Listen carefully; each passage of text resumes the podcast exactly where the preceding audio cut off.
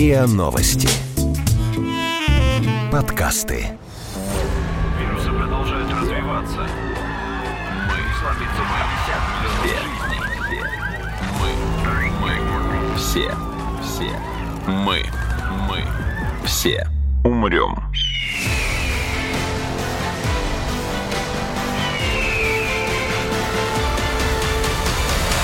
Мы все умрем.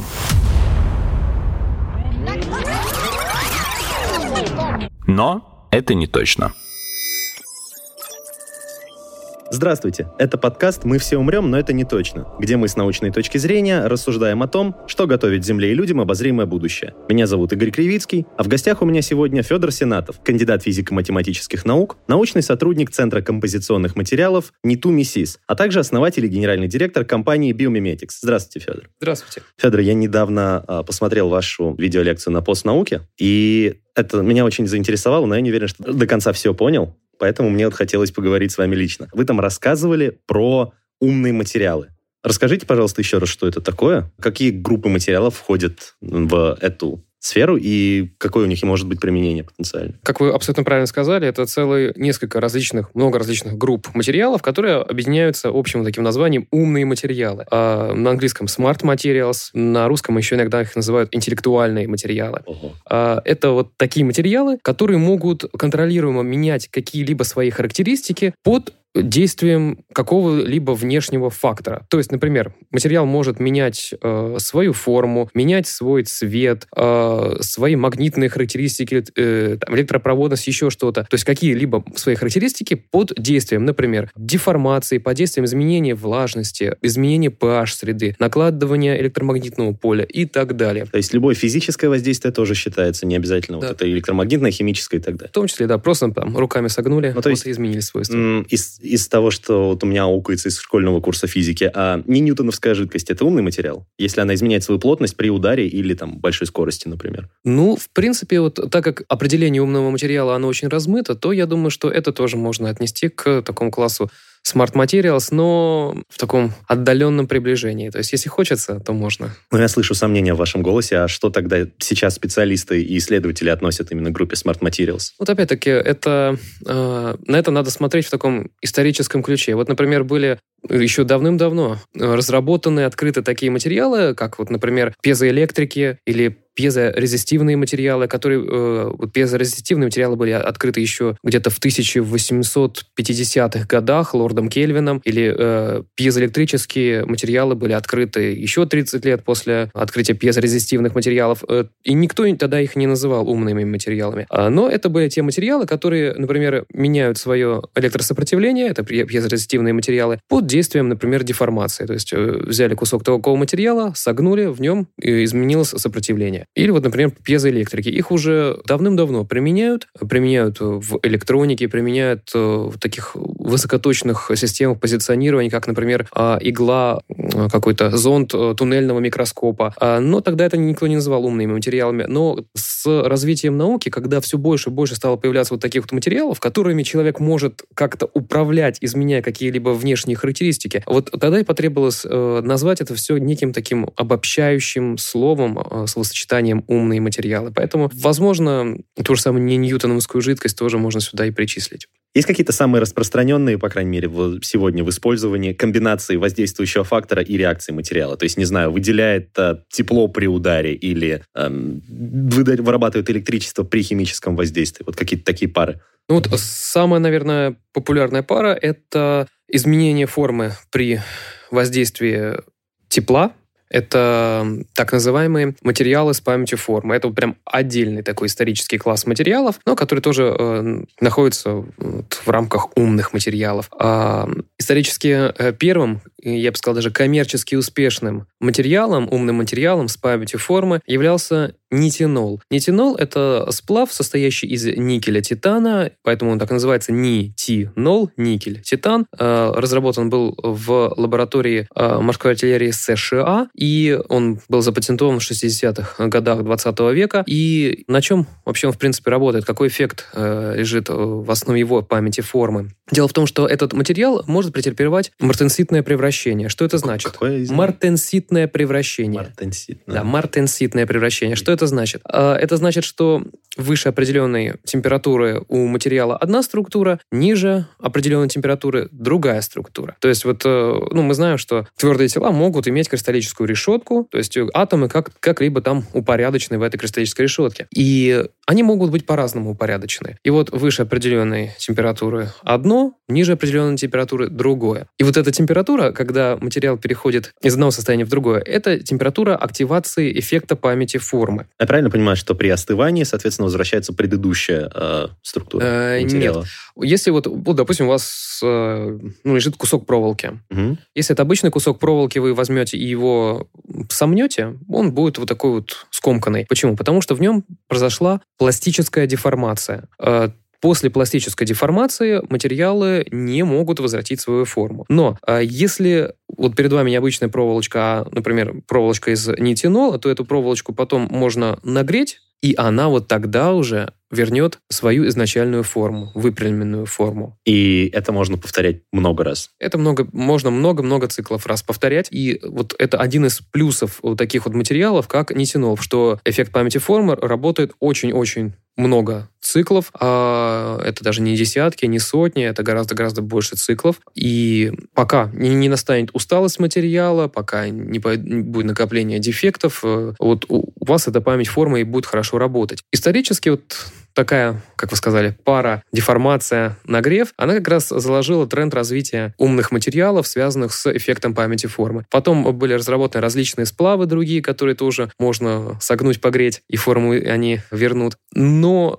дополнительный такой бум на новые материалы с эффектом памяти формы, он произошел относительно недавно, и, в принципе, где-то последние лет 10 активно идет такая нарастающая волна интереса к полимерам с памятью формы. Дело в том, что э, нитинол, чем он хорош еще? Он еще обладает э, очень это называется большими возвращающими напряжениями. То есть а, такая условная, скажем, сила этого материала очень высока. Например, из этого материала делают э, клипсы для пережатия кровеносных сосудов во время хирургической операции. А, изначально клипса закрыта, но потом ее в холодном состоянии раскрыли, поместили на кровеносный сосуд, а температура активации памяти формы это примерно 37 градусов. И э, От тепла человеческого тела она сжимается да, обратно. она сжимается обратно, пере- пережимает кровеносный сосуд. А, И, собственно, вот этого усилия достаточно, чтобы сосуд действительно пережался. И вот, э, вот эти вот возвращающие напряжения в материале, в нитиноле, они очень высоки. Но проблема в том, что деформировать нитинол можно только примерно на 7-8%. То есть это не очень большие деформации, после которых у вас форма вернется. Мгм. Вот полимеры же, То есть, э, я вас, извините, перебью, то есть нельзя, например, сделать из натинола внешний вот корпус автомобиля, так что после аварии просто вот прошелся по нему феном и оп, все выпрямилось Ну, обратно. это, я бы сказал, экономически невыгодно. Но для этого как раз и создаются специальные другие материалы, которые лучше будут эм, поглощать удар, либо, ну, то есть в зависимости от назначения. Нитинол, он же не, все-таки не, не под это. Нитинол сейчас активно, например, используется в медицине, вот для тех же самых клипсов или, например, а, для спиралек, которые вводятся в кровеносный сосуд э, в виде просто ниточки, а потом ниточка сворачивается в спираль и расширяет э, стенки кровеносных сосудов, чтобы восстановить кровоток. Например, А. если произошла закупорка сосуда. А вот полимеры же, э, несмотря на то, что они гораздо более такие слабенькие, нежели чем нитинол, они могут быть деформированы на сотни процентов. Вот сейчас... Больше, вот, чем на 100, то есть... э, На 700 процентов сейчас Ого. вот э, максимальные такие были работы, и при эти 700 в- процентов они возвращаются. То есть это на самом деле колоссальные возвращаемые деформации в материале. Поэтому Сейчас э, такие вот полимеры, которые очень сильно можно деформировать, они будут восстанавливать свою форму, их э, тоже пытаются применять э, и, естественно, в медицине. Вообще все новые разработки всегда идут либо в медицину, либо в военную отрасль. Логично. Ну, соответственно, э, Вы забыли космическую. а, и космическую, да, аэрокосмическую отрасль. И вот как раз в этой же, например, аэрокосмической отрасли пытаются применять э, примеры и тоже и металлы с памятью формы для создания саморазвертывающихся солнечных батарей, что, ну, например, там спутник, либо какой-то либо объект, который должен функционировать э, на орбите, он доставляется в сжатом виде, а потом разворачивается, под действием э, тепла, солнца, и этого э, импульса, и вот этого нагрева достаточно, чтобы развернуть солнечные батареи. А солнечные батареи, в принципе, нужны, ну, не всегда. Солнце светит, тогда и нужно. А где-то в теневой стороне находится спутник, либо какой-то другой объект. Нужно свернуть эти батареи. А, и вот таким образом сейчас разрабатываются такие материалы, которые обладают двойным эффектом памяти формы. То вот есть... я только хотел спросить, бывает ли больше, чем два состояния да, умных да, материалов? Да, вот э, бывают это такие вот многостадийные превращения, когда при одной температуре одна форма, при другой температуре следующая форма, и, соответственно, можно программировать, комбинируя материалы, создавая различные композиты, сополимеры, э, гибридные материалы, в которых э, будет происходить реакция на различные температуры. И таким образом, например, солнечные батареи раз, э, раскладываются, когда одна температура, когда жарко, а когда холодно, или там температура падает, они сворачиваются. Такие вот любопытные концепты были тоже у НАСА. Это э, лунные и марсианские модули, которые сами развертываются от какого-либо импульса. Это, то есть, вот жилые модули, они в свернутом маленьком состоянии, не очень объемные. А с чем, э, что, чем может манипулировать, э, допустим, один либо два космонавта, астронавта. И при активации памяти формы идет развернутого модуля в, в, в такую в достаточно объемную палатку, в которой может быть э, размещено оборудование, может быть создана какая-либо атмосфера. То есть это очень такие любопытные концепты. И, в принципе, в это сейчас идет э, вкладывание. Э, не только вот таких вот гигантских, как и государственных и коммерческих компаний, вот, э, то есть в частном секторе тоже вот идут такие разработки. А это будет, я думаю, ближайшие пару десятков лет активно развиваться, но не только в аэрокосмической отрасли. Мы все умрем.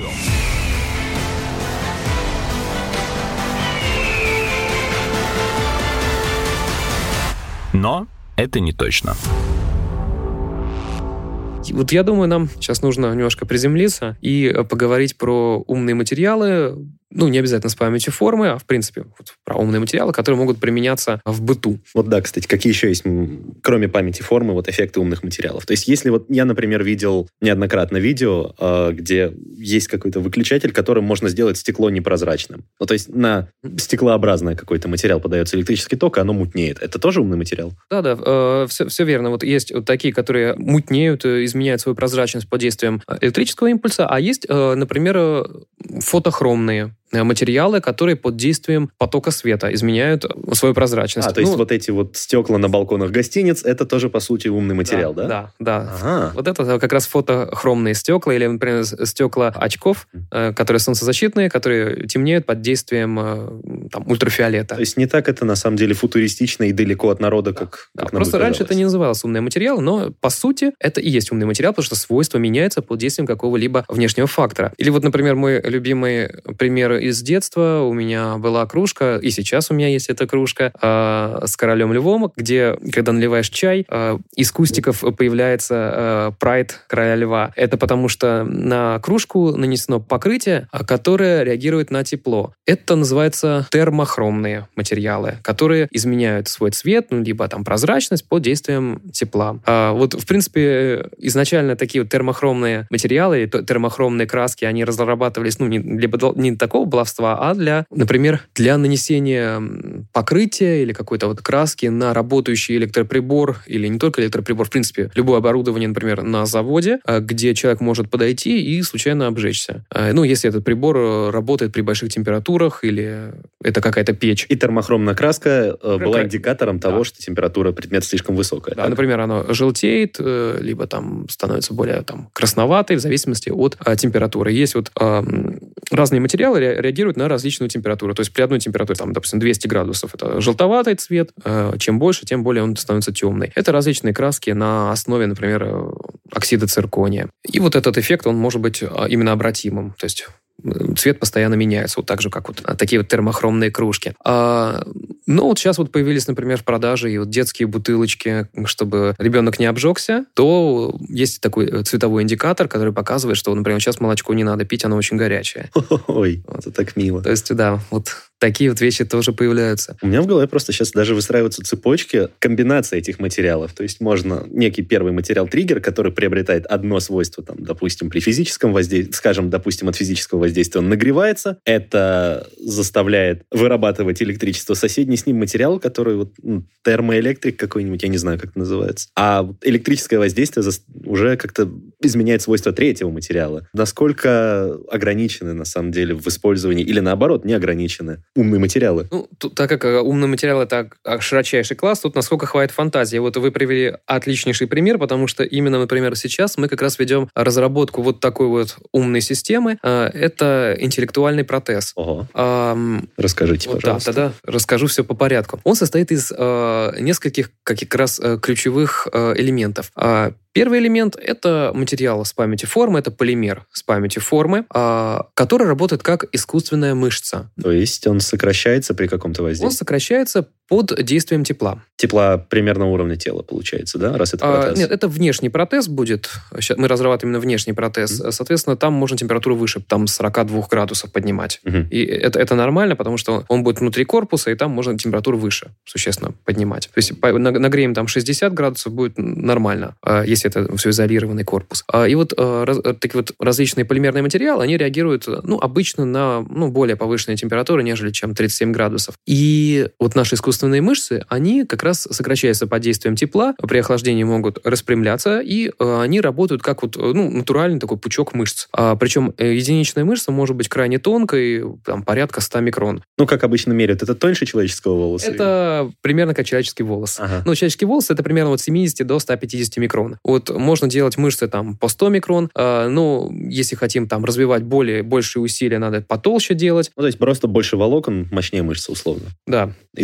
Так, и... И э, эти мышцы, они должны работать от какого-то нагрева. Mm. Ну, можно, конечно, там взять феном их погреть, но это как бы не, не очень, да, не очень эффективно. Кажется, да. а, поэтому э, мы обкладываем искусственные мышцы э, термоэлектриками вот про которые вы как раз и говорили. Угу. Термоэлектрические материалы — это такие материалы, которые, например, при э, пропускании тока э, в одну сторону начинают э, нагреваться, Серьезно? То есть это слово существует? Я его скомбинировал на ходу у себя в голове. Термоэлектрика. Нет, это, так она есть. Термин. Да, да. Ого. Термоэлектрики — это материалы, которые при пропускании тока могут нагреваться, в обратную сторону они охлаждаться, либо наоборот. Есть обратный эффект, когда... Э, под действием температуры Под действием температуры есть вот, э, например, граница холодного-горячего, и начинает э, вырабатываться, индуцироваться электрический ток. Ну, термоэлектрики, на самом деле, это уже такая весьма попсовая вещь. Вот холодильнички, вот эти вот переносные холодильнички для пива, которые вот есть такие, они как раз работают часто с термоэлектриками. Ну, это такие вот более дорогие холодильники. И, то есть они хорошо охлаждают, но могут и хорошо нагревать. И, собственно, мы как раз используем термоэлектрические такие модули для разогрева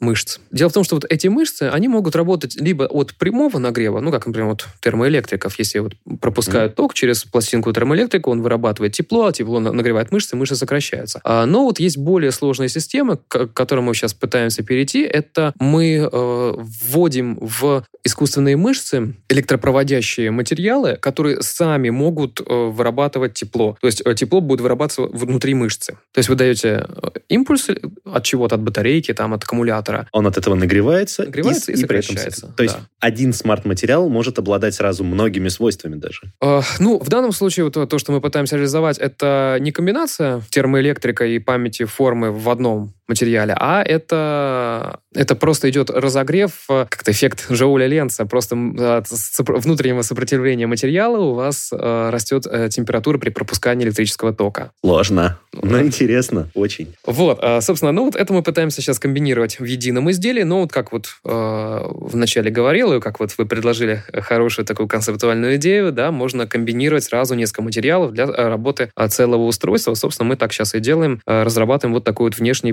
протез э, руки. Вот хотел бы еще дополнить э, интересная мысль по поводу искусственных мышц. Э, вот искусственные мышцы, они, в принципе, исторические. Первые э, самые искусственные мышцы были разработаны в США на базе нейлона. То есть брали нейлон, ну, обычные вот нейлоновые волокна. Э, материал всем известен, в, там, в текстильной промышленности ну, это конечно, тоже используется. Да. Вот. И особым образом э, скручивали эти волокна, и вот в них возникал вот такой, э, скажем, геометрический эффект, э, когда при э, нагреве э, материал начинал сокращаться. Мы решили пойти э, дальше и решили использовать в качестве базового материала с памятью формы э, для искусственных мышц э, один из самых прочных материалов на планете. Это какой? Один из самых прочных материалов – это сверхвысокомолекулярный полиэтилен. Ой. Волокна из сверхвысокомолекулярного полиэтилена, они могут быть получены в макромасштабах. Их э, километрами можно делать. И именно в макромасштабах действительно вот сверхвысокомолекулярный полиэтилен – это как раз самый прочный материал в мире. Ну, для сравнения, его прочность, э, прочность на разрыв больше прочности стали в где-то 4-5 раз. Это... Полиэтилен, который прочнее, чем сталь. Да, да, все верно. Помните, лет 7 назад э, была трагедия Коста Конкордия у берегов Италии, затонул лайнер. У него там было огромное водоизмещение, где-то 10 тысяч тонн, и э, его тянули вначале стальными тросами, пытались вытащить, э, но тросы, тросы рвались. рвались, да, но вот его смогли вытащить полиэтиленовыми тросами. В принципе, химически э, это, ну, такой же полиэтилен, как в пакетиках, только с небольшим нюансом. Вот Почему пакетики, они рвутся? А... Потому что так выгодно производителям?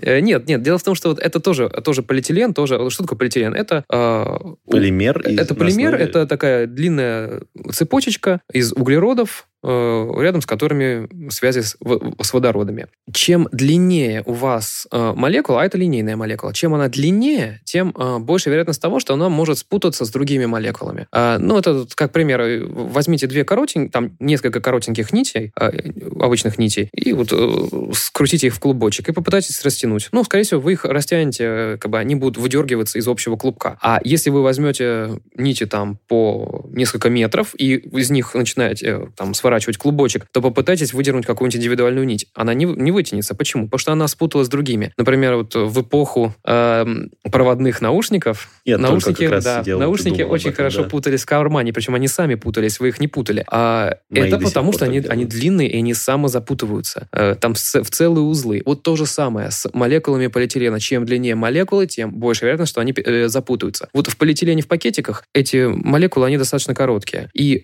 индивидуальная молекула может и не рваться. Например, когда вы разрываете пакет, она просто начинает э, скользить относительно других молекул и просто вот расходиться, но не рваться. Молекула не рвется. А в принципе сама вот эта связь углерод-углерод в молекуле полиэтилена, она очень высокая энергия связи очень высокая. А, а как ее реализовать? Надо сделать так, чтобы, э, когда вы рвете материал, у вас все-таки рвались эти связи ЦЦ. Значит, надо сделать так, чтобы молекулы были ну, настолько сильно переплетены, чтобы они не распутывались, а сразу реализовывали всю свою прочность. И вот полиэтилен, вот это самый прочный, он как раз состоит из очень-очень-очень длинных молекул. Поэтому он называется сверхвысокомолекулярный полиэтилен, то есть у которого очень высокая молекулярная масса, то есть у которого очень-очень длинные молекулы. И вот э, если эти молекулы не просто просто они там запутаны, а если их как-то взять и ориентировать, сделать такое волокно из, из вот этих молекул, то как раз и реализуется очень-очень большая прочность в этом материале, который вот превосходит прочность там стали или, например, превосходит даже прочность арамидного волокна, которое во всем мире известно как кевлар. Ну вот ага. знаете, да, вот Бронежилет. бронежилеты, да, или там каски э,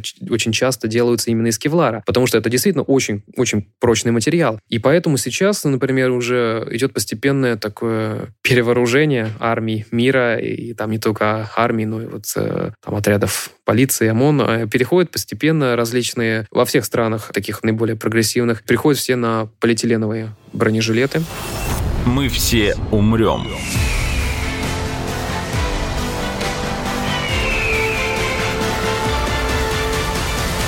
Но это не точно.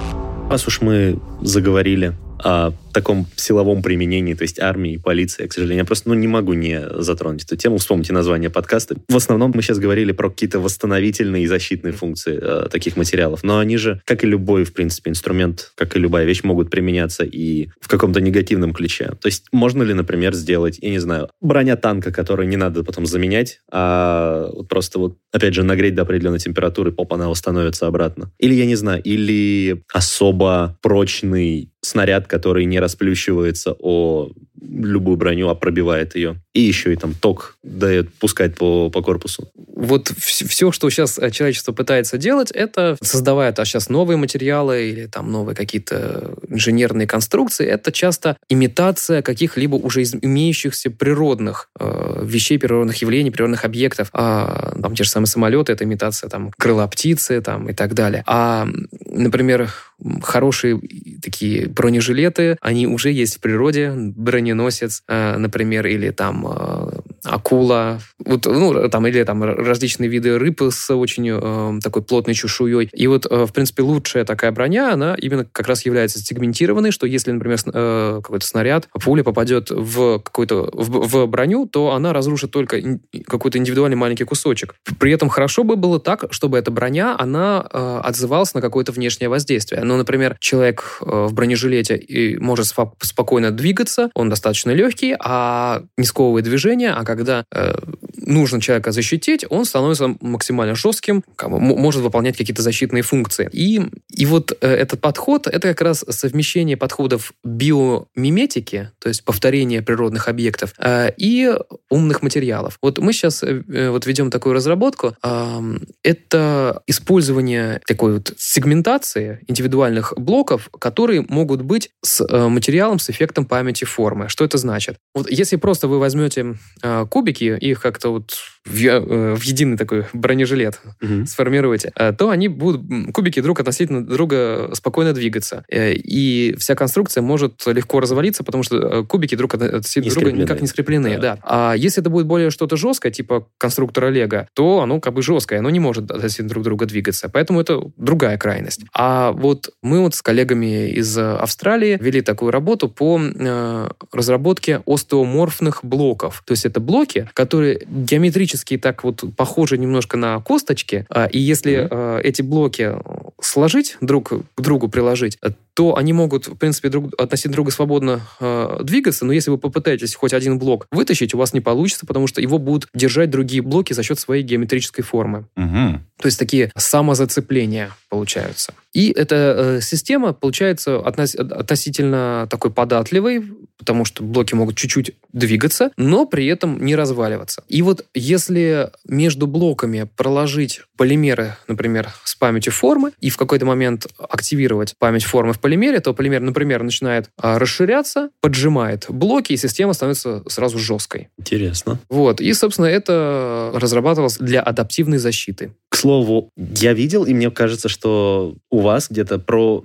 ну, то ли протеза, то ли какого-то материала, в общем, который срастается с реальной костью. Он похож на нее как-то по свойствам, и при этом трубчатый, и если подсоединить его к кости, то в, какой- в какой-то момент она прорастет в него. Эм, я правильно понимаю, что теоретически, на самом деле, умные материалы можно так внедрять в тело, ну, не обязательно с костью? Возможно, возможно. Ну, вот я бы тут привел, может быть, немножко другой пример. Это самоустанавливающиеся имплантаты. Это, это, сейчас, это сейчас новое направление, которое так, тоже начинает активно развиваться, а именно благодаря умным материалам. Вот сейчас, собственно, вот мы сейчас тоже этим сейчас и занимаемся. А, то есть, как сейчас проводится операция? Нужно раскрыть место, если это где-то внутри человека находится, например, нужно поставить протез кости, а, костный протез, то э, делается довольно-таки, ну, большой разрез, э, чтобы хирург видел это место установки имплантата, это ставится, это идет скрепление, э, например, имплантата с костью с помощью там, дополнительных фиксаторов, винтов, пластин, э, чтобы вся эта конструкция жестко стояла до момента срастания. А, но Сейчас, э, благодаря умным материалам, начинают появляться самоустанавливающиеся конструкции. Что это такое? Например, э, если есть какой-то костный дефект, то можно делать не очень большой разрез, угу. например, на коже человека, а через этот разрез помещать э, в свернутом состоянии имплантат. Можно я попробую угадать, да? Дальше он под действием температуры разворачивается, потому что у него есть какая-то память формы. Да. Основная фишка его, как э, такого умного материала, это именно саморазвертывание, причем саморазвертывание такое, чтобы он не просто просто заполнил дефект, а максимально плотно встал без дополнительных каких-то связывающих э, субстанций, там, без костного клея или еще чего-то. Ему же можно даже задать какую-то, ну, траекторию развертывания, ну, то есть чтобы вот... В том числе, да. Траекторию можно задавать, и тем более, если это все-таки постепенный, постепенный нагрев материала, можно э, в идеале задавать несколько форм. Вначале он будет такой, потом повернется, станет другим, то есть постепенно будет в организме человека попытаться найти э, оптимальное место для установки. Э, ну, так это звучит немножко футуристично, но на самом деле э, определенные вот такие разработки есть. Они сейчас э, лабораторные, но тем не менее они постепенно так развиваются, развиваются, идет э, уже более такое активное финансирование этих разработок, потому что какое-то светлое будущее уже видно. Причем эм, материал может нагреваться не только от тепла человеческого тела, вот этого тепло, материал имплантата, а нагреваться, например, за счет лазерного излучения. То есть лазером хирург может посветить на имплантат, и он начинает потом разворачиваться. То есть если хирургу хочется проконтролировать развертывание материала, э, он не все отдает этому имплантату, чтобы тот сам там как-то ворочался. Или там, например, подводит волновод через небольшое отверстие э, в, в, э, там, в коже или там ну, как-то внутри организма подводит волновод и начинает точечно прогревать этот имплантат до какой-то заданной температуры. И тогда этот имплантат только начинает уже разворачиваться в организме. У меня сейчас просто рой мыслей в голове, потому что картинка за картинкой вспыхивают возможные варианты применения таких материалов и таких разработок, как для хорошего, так и для плохого, как в человеке, так и в машинах. И мне кажется, если мы сейчас, боюсь, не закончим, то у меня голова совсем лопнет. Для меня этот разговор дал огромную просто пищу для размышлений. Мне кажется, я внесу теперь пару правок в некоторые свои другие проекты, которые были связаны как-то с физикой или медициной или будущим. А вам, Федор, огромное спасибо, что пришли. Спасибо. Это был безумно интересный разговор. Это был подкаст «Мы все умрем, но это не точно». Подписывайтесь на наш подкаст на сайте ria.ru, в приложениях подкаст, в App Store и CastBox. Заходите, смотрите в Инстаграм Рия, нижнее подчеркивание, подкаст. И присылайте свои вопросы на подкаст собакариан.ру. Вирусы продолжают. Все. Мы. Все. Все. Мы. Мы. Все. Умрем.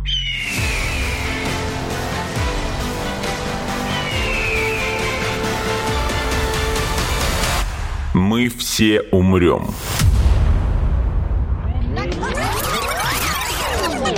Но это не точно.